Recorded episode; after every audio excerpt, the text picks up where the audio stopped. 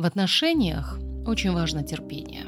Да-да, именно терпение. Мы часто спешим, делаем поспешные выводы, не входим в положение друг друга, рубим с плеча, ставим точку. А иногда нужно просто спокойно подумать, а стоит ли прекращать все, если вы просто не услышали друг друга. Все мы очень разные, с кучей комплексов, недостатков и тараканов в голове. Но если тебе комфортно с человеком, ты себя чувствуешь как дома с ним, тебе уютно в душе и сердце, разве маленькие бытовые проблемы могут разрушить эту эйфорию душевного тепла?